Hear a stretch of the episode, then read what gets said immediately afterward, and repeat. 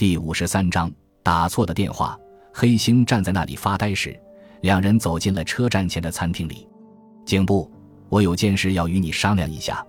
一日晚上九点钟时，黑星正要离开警署，竹内刑警便叫住了他。见竹内一副极认真的表情，黑星的心里打起鼓来。案件有进展了？没有，不是那件事。竹内结巴了。不久，他便像下了决心似的说道：“想和你谈谈我私人的事。私人的事，怎么样？现在去我的家，你那脏兮兮的家。”黑星叹了口气。竹内居住在离白冈车站只有几分钟路程的廉价住宅里，那是一幢简易的二层木造建筑。隔壁还有同样的建筑。竹内住在一楼，从房间的窗口只看得见木造的墙壁。房间确实有些脏，在竹内的住宅里，竹内对黑星的讽刺毫不介意。你要谈什么？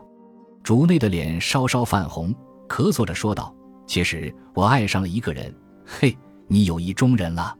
黑星想起昨天晚上的事，他装作不知道。那么，对方是一个什么样的人呢？对方是我们的同事，双方都是警察，所以我们的婚姻会不会有什么妨碍？想和你商量商量，嘿，是同一单位的婚姻，他向我求婚了。竹内说出了令黑星感到意外的事：什么？是女方向你求爱的？时代真的变了呀。那么对方是谁？这这，竹内低下头，吞吞吐吐地。其实听到后会使人大吃一惊的人。也许你喜欢他吗？当然。我很爱他，不过还有许多问题，如经济之类。他要我最迟明天给他回音。竹内这副懦弱的模样，也许反而煽起了女人母性的本能。黑星突感一阵焦灼，问对方是谁呀？这这，竹内含糊其辞了。我们喝着酒谈吧，我出去买酒。竹内这么说完，便慌里慌张地走出了房间。黑星城大字躺在有些脏的席子上，对老天爷的不公平有些不满。我也想结婚呀，可是命运女神只是对别人露出笑脸，怎么也不肯向我微笑。一天奔波下来，他觉得累了，正干昏昏沉沉时，电话铃响了。黑星睡意朦胧地摸着听筒，将听筒按在耳朵上。“喂，我是黑。”他刚说到这里。对方女人的声音就打断了他的话。对了，这里不是我的家，他还以为是在自己的家里，正要自报姓名。喂喂，你是竹内君？女人的嗓音有些亢奋，是古川志保的声音。这这，我是想问你那件事情，你考虑过吗？事到如今，他很难再能说出自己是黑星。他沉默着。你没有想到我会向你求婚？你吓坏了吧？不过我是真心的呀。如果你不喜欢我，也可以对我说呀。我这样喜欢上一个人还是第一次。喂，竹内君，你听着吗？你究竟喜不喜欢我？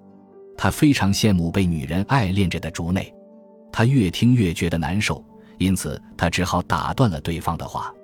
我不是竹内君，我是竹内君的同事。他出去一会儿，马上就回来。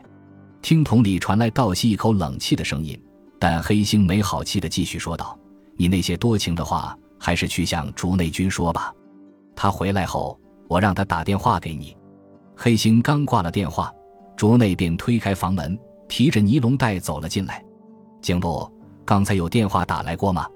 有过，是你女朋友打来的。黑星心情忧闷的说道：“真的，他把我当成是你了。”这时。黑星的头脑里闪现了一丝灵感，这一小小的误解，若当作不在现场的假证，一晨，黑星带着竹内刑警离开白冈去高原寺，要找案件的当事人之一山村童重新查证当时的情况。昨夜他已经用电话和他约见，他说今天上午十点有空。他们坐八点四十五分的电气列车，采用时间最短的赤羽经新宿中央线的路线，因为正是上班时间。所以换车很顺利，一小时左右便到了高原寺。山村童还没有从案件的阴影中摆脱出来，显得万分憔悴。黑星他们被领进了打扫得很整洁的房间里。黑星打了招呼后，便开始向他提问：“我先问问你那一天的事，你向谁打过电话？”你山村童无法难揣测黑星提问的意图。我想问你，那天夜里你打电话想要打给谁的？是曾根元君呀。他一副诧异的表情。是真的吗？你会不会打错了电话？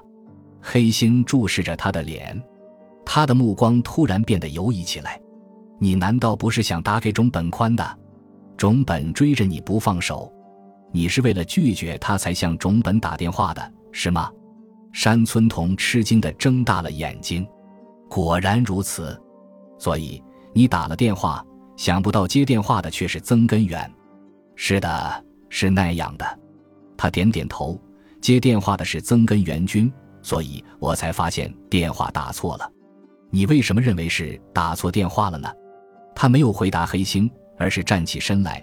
取起电话子母机的子机，我将常打的电话号码用检缩号码输入在电话机里。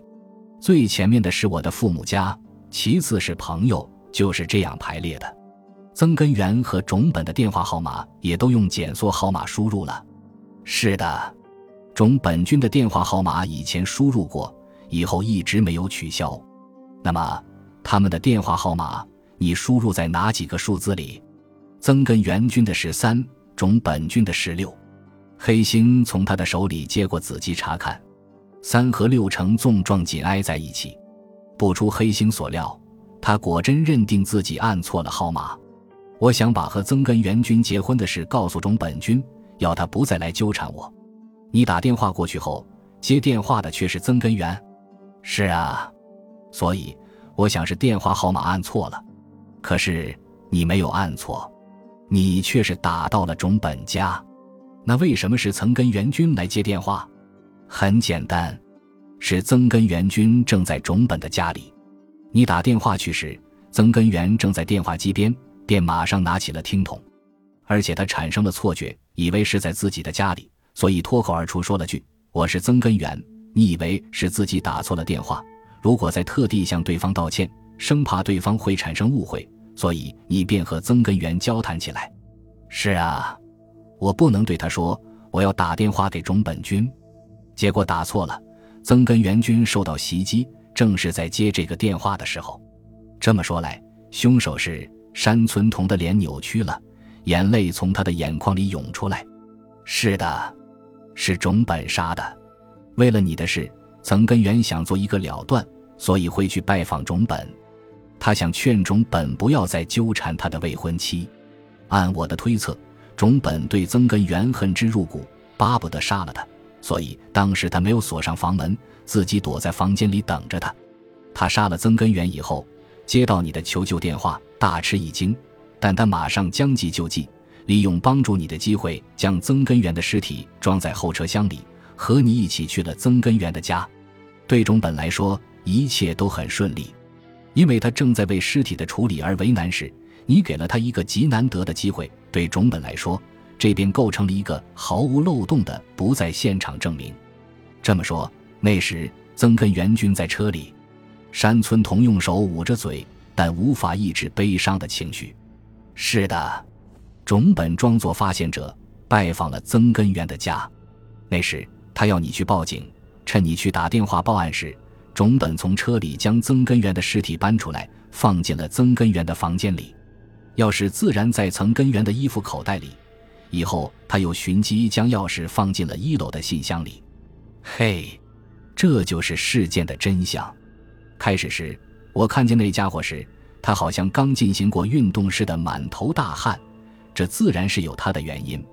昨天晚上，我们已经对中本家进行了搜查。在他的房间角落里找到了曾根源衬衫上的纽扣，在汽车的后车厢里，我们发现了几根头发。